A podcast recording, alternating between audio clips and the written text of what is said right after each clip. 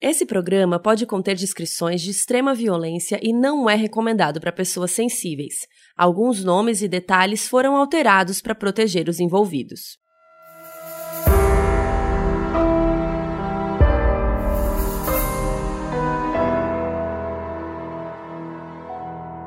Oi Brasil, eu sou a Carol Moreira, a mesma que fala de Dark, que fala de Game of Thrones.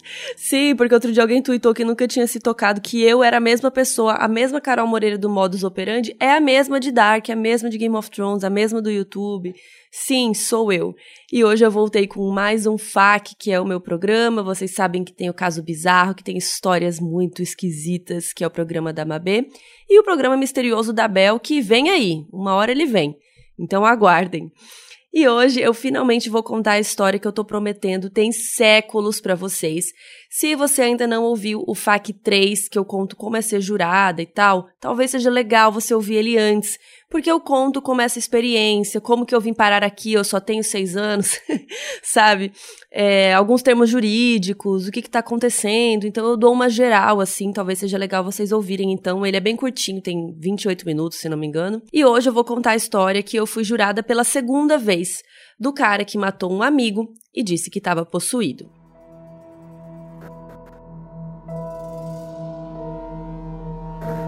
Então lá fui eu pro fórum aqui de São Paulo de novo. Cheguei meio dia em ponto, como pedi o documento que eu recebi, e eu tinha sido jurada um mês antes. E foi o caso em que a promotoria e a defensoria pública concordavam.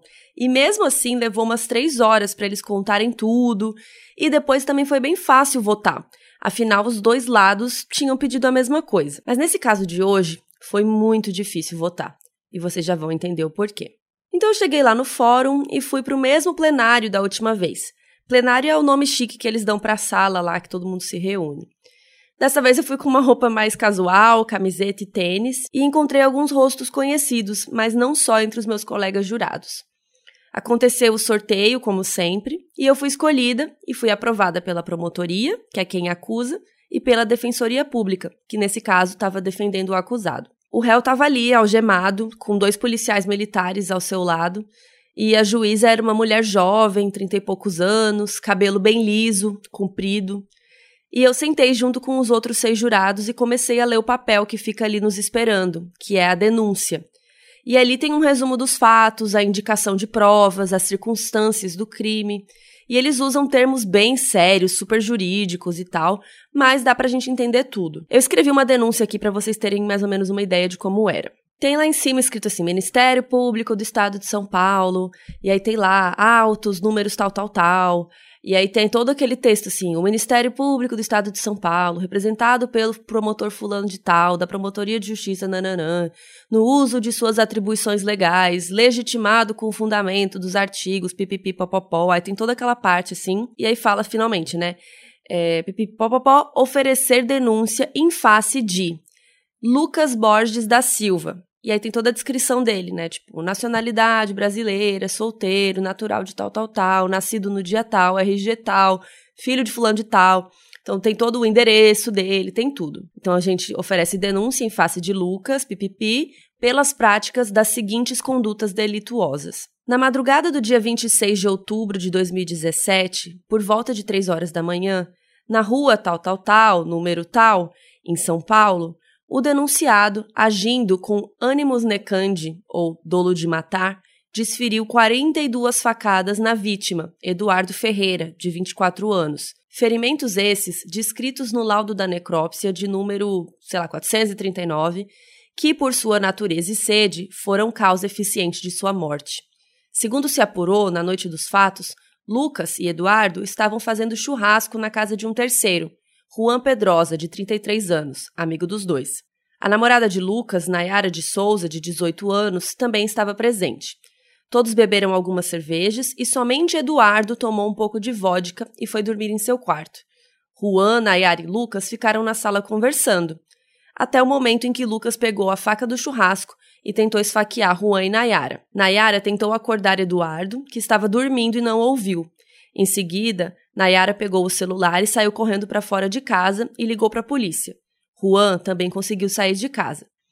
Ato contínuo, Lucas foi até o quarto em que a vítima dormia e desferiu-lhe as 42 facadas, enquanto Eduardo estava desacordado, sem condições de se defender das agressões sofridas, caracterizando o inequívoco emprego de recurso que impossibilitou a defesa do ofendido, que, ademais, estava embriagado. Alguns minutos depois, os militares encontraram Lucas fora da residência, com suas vestes ensanguentadas, pedindo ajuda, porque seu amigo estava sangrando no quarto. O denunciado disse que não se lembrava de nada, alegando que, de repente, acordou em frente a Eduardo, cheio de sangue, e saiu para pedir ajuda. O crime foi cometido por recurso que dificultou a defesa da vítima, vez que esta foi abordada inopinadamente, desprovida de qualquer instrumental reativo, enquanto estava em estado de embriaguez e dormindo. Assim agindo, o denunciado incorreu nas sanções do artigo tal, tal, tal, aí tem toda o final ali do texto, tem o rol de testemunhas e tudo mais. A denúncia dizia mais ou menos isso. E quando você lê isso aqui, parece meio óbvio, né? O Lucas matou o Eduardo e disse que não lembrava nada depois. Me parece muito culpado. Mas a história estava só começando.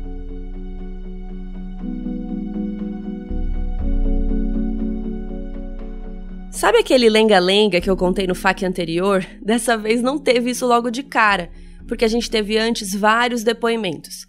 Então, sentou uma mocinha bem nova ali no meio da sala, em uma cadeira junto com uma mesinha, assim, como se fosse uma carteira de escola, quase assim. Era a Nayara, a namorada do réu. O réu é a pessoa que está sendo acusada. Então, nesse caso, ela é a ex-namorada do Lucas, né? Porque ela falou que não namorava com ele mais. A Nayara parecia bem novinha, se não me engano, ela tinha no máximo uns 20 anos. Ela era morena, magra, tava com uma calça jeans e uma sapatilha fofinha no pé. Ela estava usando o cabelo solto, alisado, na altura dos ombros, mais ou menos e a juíza declarou que o promotor podia então começar os trabalhos. Ele estava ao lado direito da juíza, na sua mesa cheia de pastas, de papelada. Talvez ele fosse a pessoa mais velha do plenário naquele momento. Ele tinha uns 50 anos, cabelinho branco, já meio careca, o rosto cansado, com a barba branca, dava um ar de que ele estava muito acostumado com aquele ambiente. E ele usava sua toga preta, com detalhes em vermelho, como se fosse uma fitinha em vermelho, assim, que dava acabamento à vestimenta. Então, o Dr. Carlos começou a fazer suas perguntas para a testemunha, para Nayara, ainda sentado. Ele queria que a gente soubesse mais da relação da Nayara com o Lucas, então ele fez perguntas sobre o relacionamento dos dois. A Nayara explicou que eles namoraram uns dois anos, entre idas e vindas, que o Lucas sempre foi um menino bom, eles começaram a namorar quando ela tinha uns 15 ou 16 anos e ele, um pouquinho mais velho, já tinha uns 17. Eles se conheceram por amigos em comum e logo ficaram super próximos. Durante o relacionamento deles, eles conheceram umas pessoas de uma igreja evangélica e acabaram indo lá para conhecer. Quando eles perceberam, eles dois já faziam parte da igreja, frequentavam sempre. Com o tempo, a Nayara e o Lucas viraram obreiros da igreja e o Dr. Carlos pediu para ela explicar para a gente o que, que um obreiro faz. Ela disse que são as pessoas que ficam ali na frente da igreja ajudando o pastor a receber as pessoas e fazendo orações, e eles foram obreiros por bastante tempo. O Dr. Carlos perguntou como andava o relacionamento dos dois na época do crime, e a Nayara explicou que eles estavam de rolo, mas eles não estavam mais namorando. Ela disse que eles continuavam amigos, que às vezes ficavam e tal, mas era mais rolo assim. Ele quis saber se alguma coisa parecida já tinha acontecido antes, se o Lucas já tinha sido violento com ela. E ela disse que nunca. Só uma vez. Três meses antes do crime em questão, a Nayá e o Lucas estavam na casa da mãe dele. Eles estavam comendo na cozinha, normalmente e tal, quando o Lucas mudou de voz. Ele começou a falar de um jeito estranho, que nem parecia ele falando. Então ele se levantou, pegou a cadeira e começou a bater a cadeira pela casa, e foi quebrando assim a cadeira. A Nayara e a mãe dele tentaram conversar com ele, pedir para ele parar com aquilo, mas ele não ouvia. Ele não estava fazendo sentido. E ele continuava a gritar com aquela voz estranha, ele se debatia, ia quebrando um monte de coisas pela casa. A Nayara repetiu várias vezes durante o depoimento. Ele não era o Lucas, era alguma outra coisa. O Dr. Carlos quis saber o que elas fizeram, e a Nayara disse que as duas saíram correndo para pedir ajuda dos vizinhos e que, por sorte, alguns deles eram da igreja também. Então eles pegaram o Lucas, imobilizaram ele e todos colocaram as mãos na cabeça dele, fizeram orações. Que tipo de orações? perguntou o Dr. Carlos. E ela disse: Ah, pedindo para que o que tivesse ali saísse. E deu certo? Ela disse: Sim. Ele se acalmou e depois disse que não lembrava de nada. A Nayara disse que essa foi a única vez que algo estranho aconteceu antes da madrugada do dia 26 de outubro. Ela contou que todos eles trabalhavam numa franquia de espetinhos daqui de São Paulo. E o Juan era o amigo mais velho deles. O Juan já tinha uns 33 anos por aí na época e ele alugava uma casa simples, de um quarto e uma sala. E nessa época, o Eduardo, que é a vítima, estava morando lá com o Juan. Então, Eduardo e Juan moravam juntos, o Eduardo é a vítima e o Juan é o cara mais velho, né, que trabalhava lá no espetinho com eles. E o Lucas e a Nayara dormiam lá na casa do Juan e do Eduardo às vezes. Eles dormiam no sofá-cama. E era o plano que eles tinham para essa noite. O Lucas e a Nayara foram para lá para os quatro fazerem um churrasquinho no fim do dia. Tomaram algumas cervejas, mas nada demais. Ninguém ficou super bêbado, de acordo com ela. Só o Eduardo, que tomou um resto de vodka que tinha na casa. Mas ela disse que eram umas duas doses só, ele não ficou super bêbado. O Dr. Carlos parou ela ali. Ele queria saber exatamente quantas cervejas eles tomaram. Ela não lembrava muito bem, ela disse que era pouco. Mais ou menos umas duas cervejas para cada um, máximo três. Ele falou tá bom e pediu para ela continuar. Nayara contou que os quatro se divertiram, comeram churrasco e já era quase de madrugada quando o Eduardo ficou cansado e foi deitar no quarto. O Juan, Lucas e a Nayara continuaram na sala, conversando. A cerveja já tinha até acabado, eles estavam ali só trocando uma ideia mesmo, bem tranquilos. Até que o Lucas cruzou as pernas, de forma meio feminina, de acordo com a Nayara. Ele elevou a postura como se esticasse para cima, sabe? Como se sentasse mais reto e começou a falar com uma voz de mulher. Ele disse: Eu vou matar todo mundo aqui. A Nayara e o Juan acharam meio estranho, mas pensaram que ele estava brincando. Só que ele continuou a conversar com aquele tom, com aquela voz de mulher e falando umas coisas que não faziam sentido. A Nayara repetiu o que já tinha dito na outra história. Quem estava falando não era o Lucas. Nesse momento, os dois já estavam mais alertas, tentando acalmá-lo até que o Lucas se levantou e pegou a faca do churrasco que estava em cima da bancada.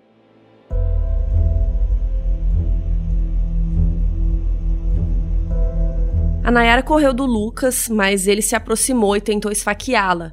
O Juan também correu e os dois ficaram desesperados ali naquela casinha tão pequena. A Nayara foi pro quarto para chamar o Eduardo, que estava dormindo, mas ele estava meio bêbado, né? Ele já estava dormindo bem profundamente e ele não ouviu e não se levantou. O Juan saiu correndo para fora de casa e, por sorte, a Nayara, no caminho, lembrou de pegar o celular antes de sair correndo também. Ela ligou para a polícia e pediu ajuda. Os dois estavam tão assustados que eles correram para longe de casa e foram correndo, correndo, foram indo para longe, assim, até cansar, ali pelo bairro, porque eles estavam com medo do Lucas ter seguido eles. Quando eles perceberam que a polícia tinha chegado, os dois correram de volta até a casa e se depararam com o Lucas, desesperado, pedindo por socorro. Ele estava cheio de sangue na roupa, nas mãos, e ele gritava para alguém ajudar o Eduardo. O Eduardo que estava lá na cama. Estava cheio de sangue. E o Lucas não se lembrava de nada do que tinha acontecido. O doutor Carlos fez mais algumas perguntas e passou a testemunha para a Defensoria Pública. O defensor público, o doutor Lauro, era o mesmo do caso anterior que eu julguei, e ele era muito bom. E o foco dele aqui era saber mais sobre a igreja evangélica que os dois frequentavam. Ele quis saber tudo sobre a vida de um obreiro da igreja, como funcionava, todos os detalhes. A Nayara explicou tudo que ele queria saber e contou uma coisa que eu confesso que eu não sabia, que os obreiros são as pessoas que ficam ali na frente do palco, né, digamos, perto do pastor. E ela chegou que muita gente chegava ali com problema, doente e até com espírito no corpo. Ela e o Lucas e os outros obreiros ficavam ali colocando a mão nas pessoas, tentando ajudar as pessoas, né, fazendo orações, pedir para limpar tudo isso, pedir para qualquer coisa errada sair do corpo, essas coisas. Depois da Nayara veio outra testemunha, o Juan, o cara que alugava a casa. Ele tinha seus 35 anos por aí, careca, daquele estilo que ele já viu que o cabelo tá caindo, daí ele decidiu raspar. Ele estava bem magro e muito, muito nervoso. Primeiro ele foi questionado pelo promotor E o Dr. Carlos começou a fazer as perguntas meio parecidas, né? Qual era a relação de amizade dos quatro, como eles se conheceram. E o Juan não respondia tão bem quanto a Nayara. Ele respondia tudo com frases curtas. Ele foi impedido pelo seu nervosismo de explicar as coisas direito. Mas ele contou que todos se conheciam do espetinho. Ao longo do depoimento, o Juan parecia cada vez mais incomodado, grosso, até meio agressivo. Quando o promotor perguntava muita coisa, ele já respondia tipo: Ué, eu já falei, a gente se conheceu no espetinho, sabe? Ele falava segurando as mãos suadas, assim, apertando e mexendo as pernas bem rápido, sabe? Quando você vê que a pessoa tá meio ansiosa e fica mexendo o pé, assim. E o Dr. Carlos, com toda a sua experiência, fez uma pausa nas perguntas. Juan, você não tá sendo acusado de nada. A gente trouxe aqui você para você nos explicar melhor o que aconteceu, porque a gente não estava lá. A gente precisa que você nos conte. Não precisa ficar nervoso. Só que eu confesso que eu não sei se isso ajudou muito Juan, que continuava mexendo as pernas e apertando as mãos. E aí, quando foi a vez do defensor, o doutor Lauro focou na relação de amizade entre eles. Ele queria saber se tinha algum desafeto, alguma treta, algum problema entre eles. E ainda agitado, mas ele ficava tentando parecer calmo. O Juan explicou que os quatro eram amigos, eram colegas, que nenhum deles tinha nenhuma confusão um com o outro, não que ele soubesse. E o defensor, o doutor Lauro, perguntou se o Eduardo já tinha brigado com o Lucas, ele disse que não. Se o Lucas era ciumento com a Nayara, Juan disse que não que ele soubesse. Se o Eduardo dava em cima da Nayara, né, se a vítima dava em cima da Nayara, a resposta foi não novamente. E aí ficou claro para mim o que, que o defensor estava construindo ali. Ele queria construir uma história, o réu, o Lucas, não tinha motivo algum para matar o Eduardo. Depois veio o depoimento mais emocionante de todos. O defensor chamou a mãe do Lucas, do réu. Ela estava muito nervosa, o rosto dela me lembrou um pouco o rosto do filho, assim. Ela estava com uma blusa estampada e bem apreensiva. O doutor Lauro queria nos mostrar que aquele menino tinha uma família, que ele era um garoto do bem, que ele era da igreja, a mãe do Lucas chorou durante o depoimento algumas vezes, ela estava assim super abalada. E aí aconteceu algo que eu não esperava.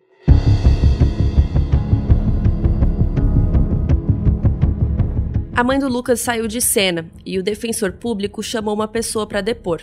E essa pessoa era o próprio réu, o acusado, o Lucas. Em filme, em série, a gente sempre vê os advogados falando que eles não querem colocar o réu ali para depor, porque depois a promotoria também vai poder fazer perguntas para ele. E isso pode comprometer mais ainda, né, do que ajudar no caso. Mas o que eu não sabia é que no Brasil o réu é obrigado a dar depoimento. É uma regra do processo penal e ele tem que ser sempre o último a ser inquirido. Pode ser que ele decida não falar nada. Ah, vou ficar em silêncio, né? Pode ser que o defensor fale para ele não falar nada. Pode ser que ele decida mentir. Sei lá, mas tem que ter esse momento, ele tem que depor, ele tem que sentar ali. Mas, pelo que eu entendi, o doutor Lauro não tinha medo nenhum, ele queria que o Lucas falasse. O Lucas estava algemado e ele foi levado até o centro, ali para a mesinha, pelos policiais militares que ficavam tipo escoltando ele. Ele estava com uma calça meio bege, assim, meio larga, e uma camiseta branca simples. O crime tinha acontecido já tinha uns dois anos, então ele ficou preso esse tempo todo. O Lucas tinha uma cara de menino, sabe? Meio inocente, uma pessoa simples. A pele morena, o cabelo cortadinho, ele estava super apresentável. O doutor Lauro começou desde a sua infância. Como foi, onde ele morava, se ele já tinha se metido com drogas. E o Lucas foi contando tudo. E não tinha nada demais. Era um menino estudioso, família boa, nunca foi preso, nunca se meteu com nada de errado. Ele disse: ah, eu fumei maconha de vez em quando, mas não era muito, sabe? Mas isso foi antes de eu entrar para a igreja. Ele contou que na época do ocorrido ele já não frequentava tanto a igreja, mas não tinha nenhum motivo específico. Ele só queria aproveitar mais a vida e a igreja evangélica não deixava ele fazer muita coisa, de acordo com ele. Ele queria sair, tomar umas cervejas, só isso, nada demais. O doutor Lauro perguntou um pouco como era a vida de obreiro, quantas pessoas ele já tinha atendido na igreja e tal. Mas o Lucas nem sabia dizer, porque por ali passavam muitas pessoas, ele perdeu a conta. Ele também perguntou do relacionamento do Lucas com a Nayara, do relacionamento com os dois amigos. O Lucas contou que eles se davam bem, que eles gostavam de estar todos juntos, que eles nunca tinham tido nenhum problema. O defensor ainda perguntou se o Lucas achava que a Nayara traía ele, ou se ele achava que o Eduardo dava em cima dela. E o Lucas disse que não, que nunca pensou nada disso, que todo mundo era amigo. E aí eles chegaram na parte mais difícil, né? O crime. O Lucas repetiu mais ou menos o que a Nayara e o Juan contaram, mas a versão dele tinha uma parte faltando.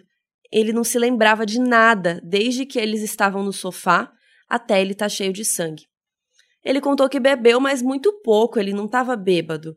E que ele não se lembra muito bem, só que eles estavam conversando alguma coisa na sala e de repente ele meio que acordou no quarto, em cima do Eduardo.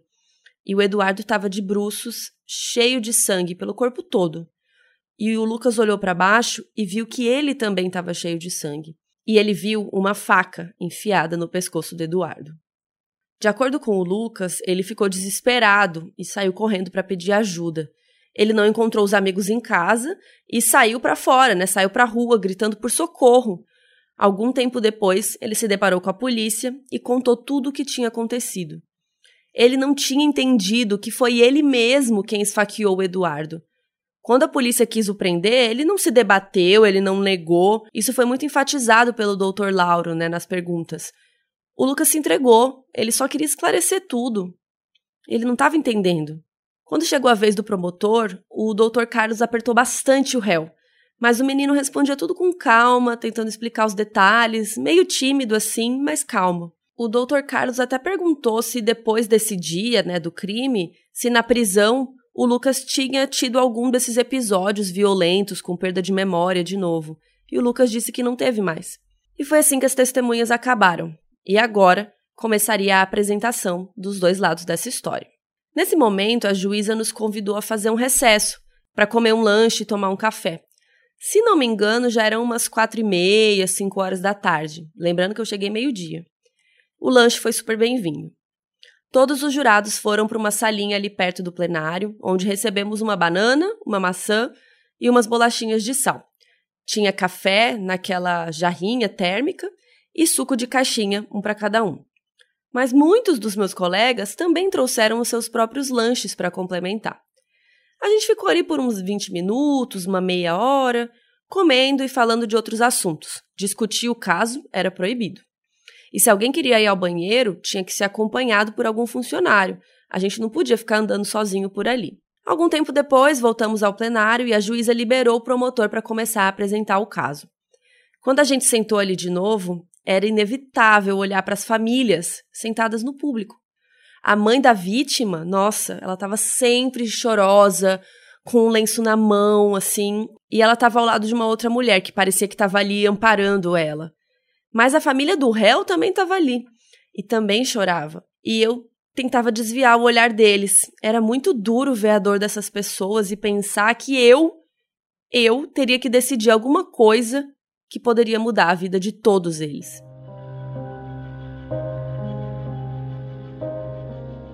O promotor teria uma hora e meia para falar, mas aí é claro que antes rolou toda aquela história de ficar falando como todo mundo ali é maravilhoso, como é um prazer trabalhar com todos, né? Tudo que eu contei lá no FAC 3, que eles se referem a cada pessoa e ficam babando o ovo das pessoas e tal. E aí, quando ele apresentou o caso, ele quis defender a teoria que o Lucas estava bêbado e que é comum pessoas alcoolizadas perderem a memória.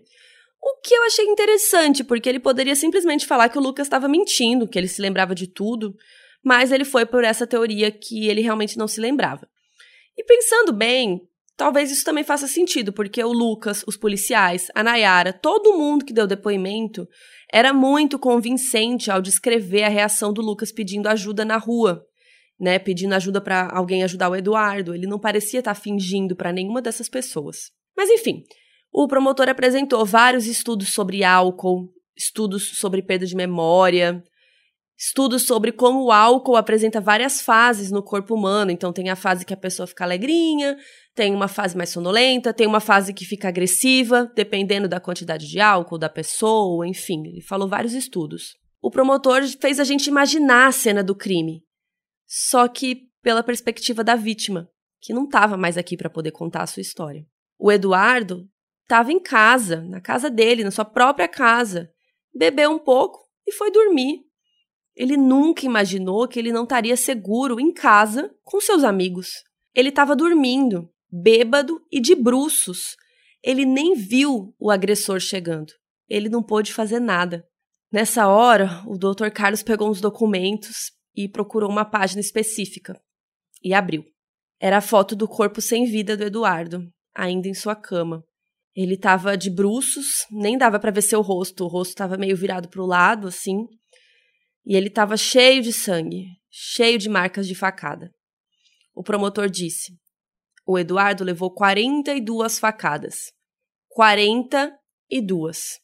Quando estava dormindo, em casa, com seus amigos. Ele virou as páginas e ele ia mostrando mais fotos horríveis do corpo. Foto de perto, foto de longe, foto dos cortes. Alguns cortes eram mais profundos, outros menos. Fotos pelo corpo todo. Inclusive uma das piores, que é a foto da faca ainda no pescoço da vítima a faca estava enfiada pela metade, mais ou menos, sabe? Uma faca de churrasco, uma faca grande. Depois ele mostrou um laudo, me parece um papel, que tinha um desenho, como se fosse de um boneco, assim, no formato de um corpo. E nesse desenho tinham as marcas de todas as 42 facadas. E esse desenho também era chocante, porque você conseguia visualizar que foram muitas facadas. E eu entendi o que, que o Dr. Carlos queria com isso. Ele queria nos chocar. E ele conseguiu. Quase um ano depois desse dia, eu ainda lembro. E eu tô aqui, eu consigo descrever para vocês cada foto. Eu acho que eu nunca vou esquecer as fotos. Nessa hora, ele aproveitou para nos lembrar da família do Eduardo. E ele nos apontou para a mãe dele, que estava lá no público, que nessa hora estava chorando copiosamente. E ela olhava para mim. Ela olhava para o meu colega jurado do meu lado. Parecia que ela estava quase nos implorando para a gente condenar o réu. E era desesperador olhar para aquela mulher. Eu quase não conseguia. Por um lado, eu queria que ela se sentisse vista, sabe? Eu queria que ela se sentisse ouvida. Mas quando eu olhava para ela, eu sentia muita dor. Eu sentia a dor dela, a dor dessa família toda, da outra família. Era muito difícil. O Dr. Carlos falou bastante ainda.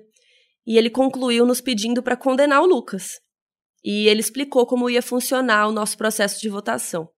Eu já sabia disso porque eu já tinha aprendido na vez anterior, mas ele foi explicando cada passo e dizendo como que ele queria que a gente votasse.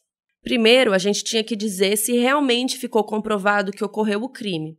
Nesse caso aqui parece idiota essa pergunta, mas em outros casos o júri pode decidir que nem aconteceu crime nenhum, e aí nem precisa se responder mais nada e o réu é liberado.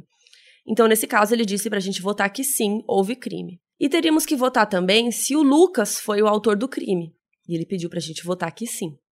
A outra pergunta é se achávamos que o acusado deveria ser absolvido, ou seja, que ele deveria ficar livre da culpa. E ele pediu para a gente votar que não. A gente tinha que condenar o Lucas. E por último, tinha a pergunta se existia alguma circunstância qualificadora, que são coisas que podem tornar o crime mais reprovável, de certa forma. E isso pode elevar a pena. Nesse caso, queriam que a gente avaliasse se houve emprego de recurso que dificultou ou impediu a defesa da vítima. E aqui, o promotor disse para a gente votar que sim. O Lucas estava dormindo, estava bêbado, estava de bruços, ele não tinha como se defender. Então ele agradeceu e encerrou sua apresentação.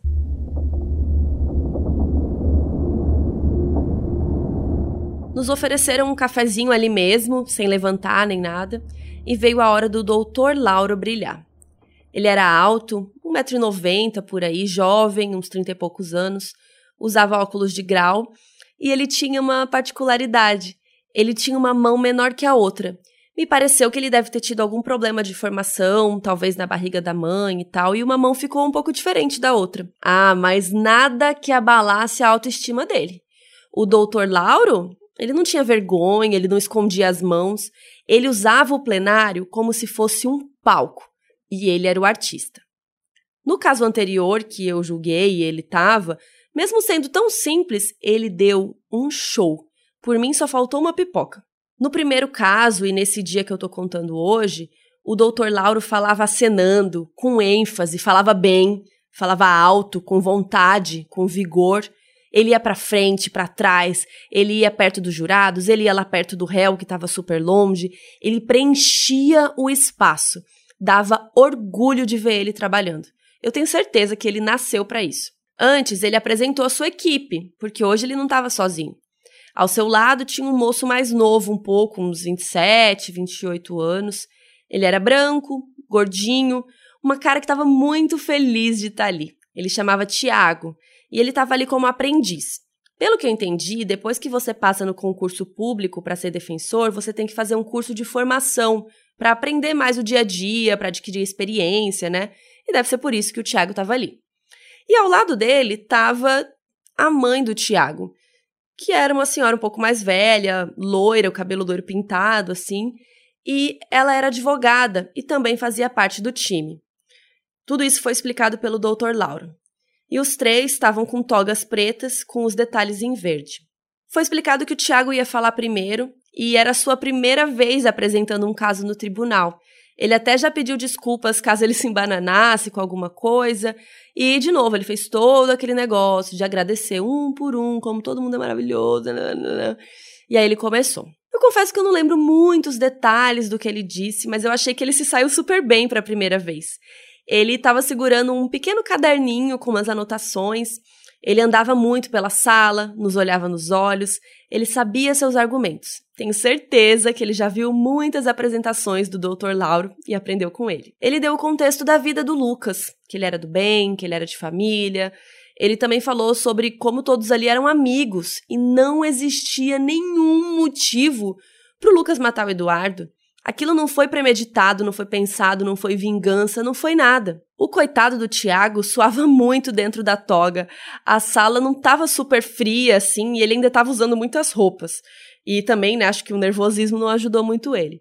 Quando ele acabou, ele agradeceu a nossa paciência e disse que ele não era tão bom quanto o Dr. Lauro, mas que ele estava muito feliz pela nossa paciência e tal. Ele e o Dr. Lauro deram um aperto de mão, e a mãe do Tiago parecia bem orgulhosa. O doutor Lauro, o defensor, começou elogiando Tiago, dizendo que ele se saiu super bem. Ele ainda disse: Todos temos que começar em algum momento, não é? Lembro que essa cordialidade toda me deu uma curiosidade de ver a reação do réu nesse momento. E aí, quando me virei para ele, ele estava sorrindo. E aí veio o show. O doutor Lauro, gente, ele não é para brincadeira. Ele começou dizendo que ele nunca pegou um caso assim em sua vida e ele nem achou que nunca pegaria. Como assim uma pessoa mata a outra, depois fala que tá possuída? Ele explicou que é muito comum a gente ver casos em que a defesa alega insanidade, né? A pessoa estava fora de si, não estava em um estado normal para tentar amenizar a pena e tal, mas ele falou: "Eu não vou fazer isso hoje não". Ele nos mostrou exames que provaram que o Lucas não tinha nada de errado mentalmente ou fisicamente nem na época do crime e nem algum tempo depois, quando ele foi avaliado novamente por um outro psiquiatra. O Lucas não era insano. O Lucas não tinha motivo para matar o amigo. O Lucas foi possuído por algo sobrenatural.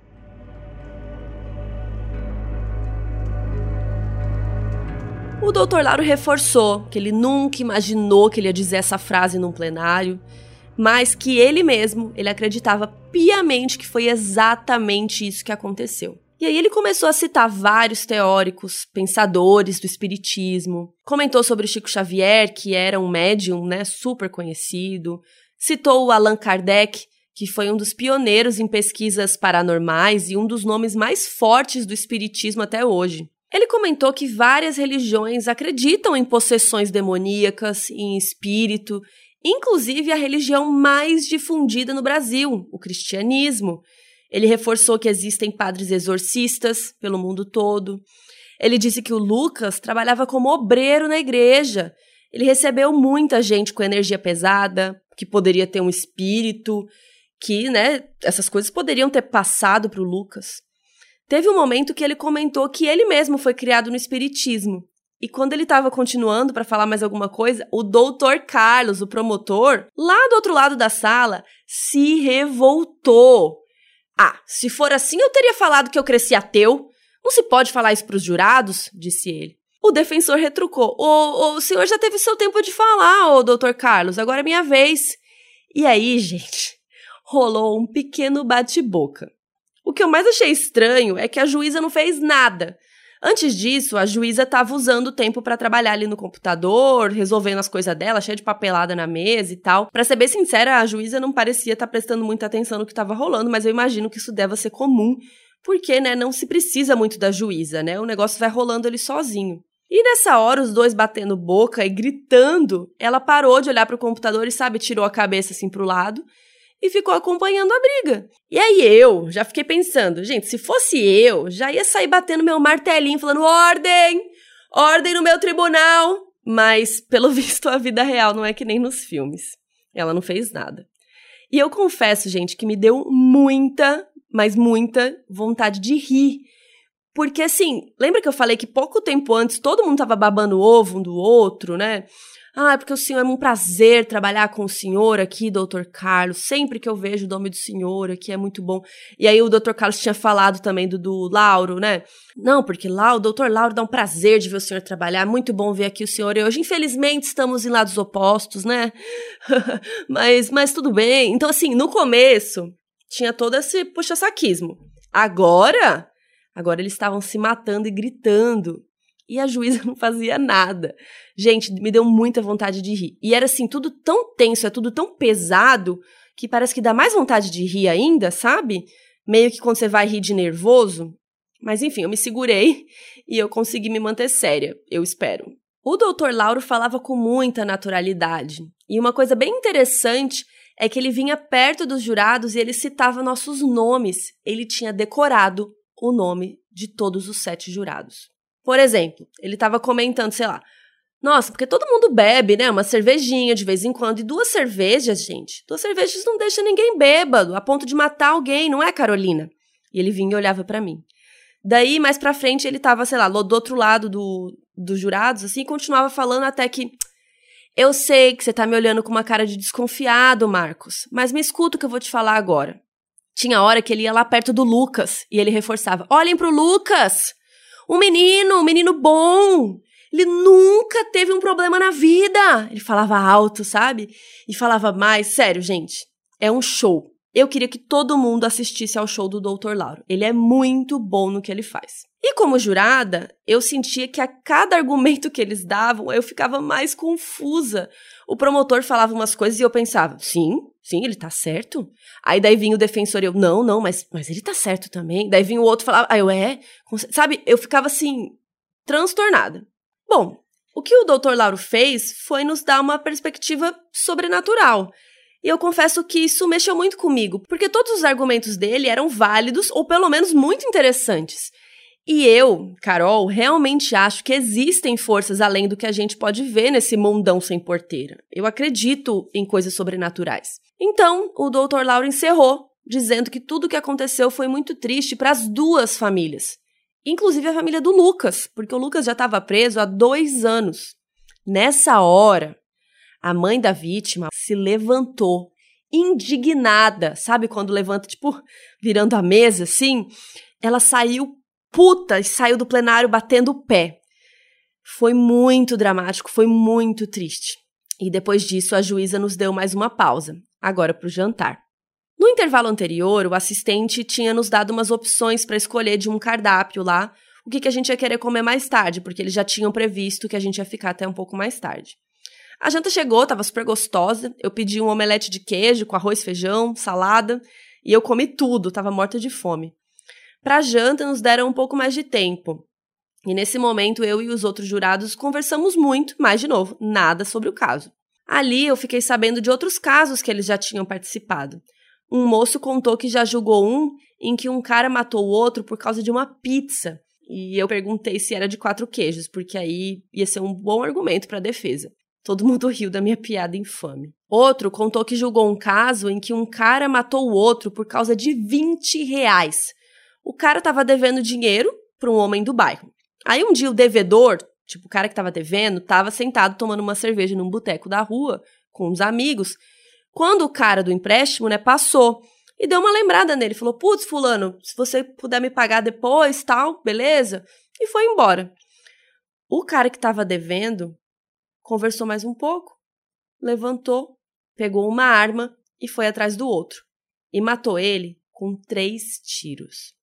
Tudo isso porque ele se sentiu humilhado, porque o cara cobrou ele na frente dos amigos.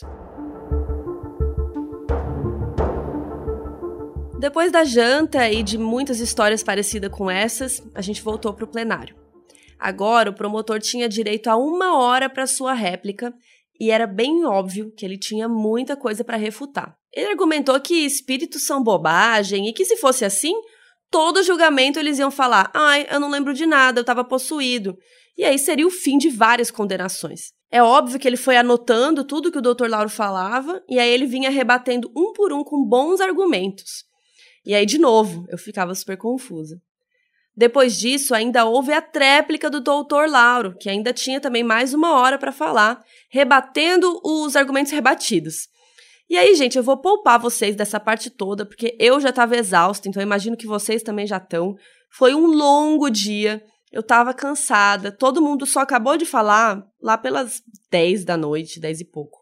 E aí nos levaram para a sala secreta, onde nós, os jurados, íamos votar. A juíza foi junto com a gente e com o assistente dela, e ela explicou que a gente ia receber dois papeizinhos, um com um sim escrito em verde e um com um não escrito em vermelho.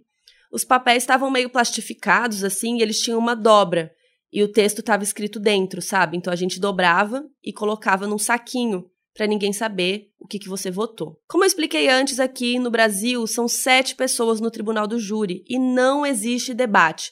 A gente não pode falar sobre o caso. Como são sete, e sete é número ímpar, assim que a juíza retirar quatro sim ou quatro nãos, ela pode parar de retirar os papéis, porque já tem a resposta que ela precisa. Aliás, ela explicou que ela nem pode retirar os outros papéis, para a gente nem saber o voto de ninguém. E, gente, essa hora eu tava muito nervosa. Eu já tinha me decidido, mas mesmo assim era tudo muito pesado, sabe?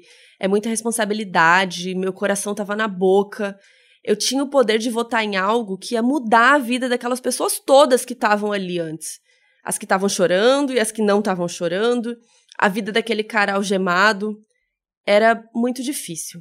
A juíza foi passando, quesito por quesito, que a gente tinha que votar, e ela ia explicando tudo em palavras mais fáceis, assim, para não ter dúvidas. A gente votou, e antes de voltar para o plenário, eu quis perguntar uma coisa para os outros jurados, que, que eu tava. O meu lado jornalista queria saber, né?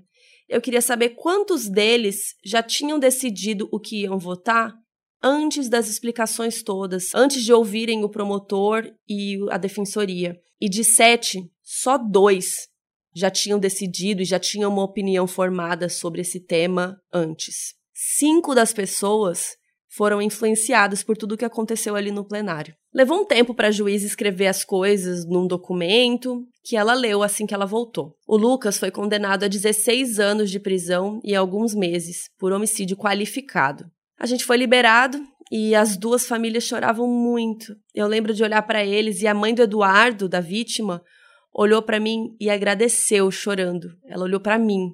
Ela estava sendo segurada pela outra mulher, parecia que ela estava para desmaiar. Às 11 da noite, eu fui embora para chorar em casa. Mas antes de ir, eu apertei a mão do Dr. Lauro. Eu queria agradecer muito a Clarissa Brandão, que trabalha no Ministério Público de Minas Gerais, na promotoria do Primeiro Tribunal do Júri de Belo Horizonte, a Clarice me ajudou muito com todos os termos jurídicos que eu não lembrava ou que eu fiquei em dúvida, me ajudou a escrever uma denúncia, né, parecida, e ela tem me ajudado muito com esses detalhes para vocês receberem o melhor conteúdo possível. Então, Clarissa, muito obrigada. Se você gostou desse episódio, compartilha com seus amigos, divulga a gente no Instagram, no Twitter. O nosso Twitter e o nosso Instagram é modus Pod. E você também pode mandar dúvidas que você quer que eu responda aqui no FAQ, agora que eu finalmente contei essas histórias. Eu posso voltar a responder as dúvidas de vocês. Mandem suas dúvidas ou sugestões de caso no e-mail moduspod.gmail.com. E é isso, até a próxima.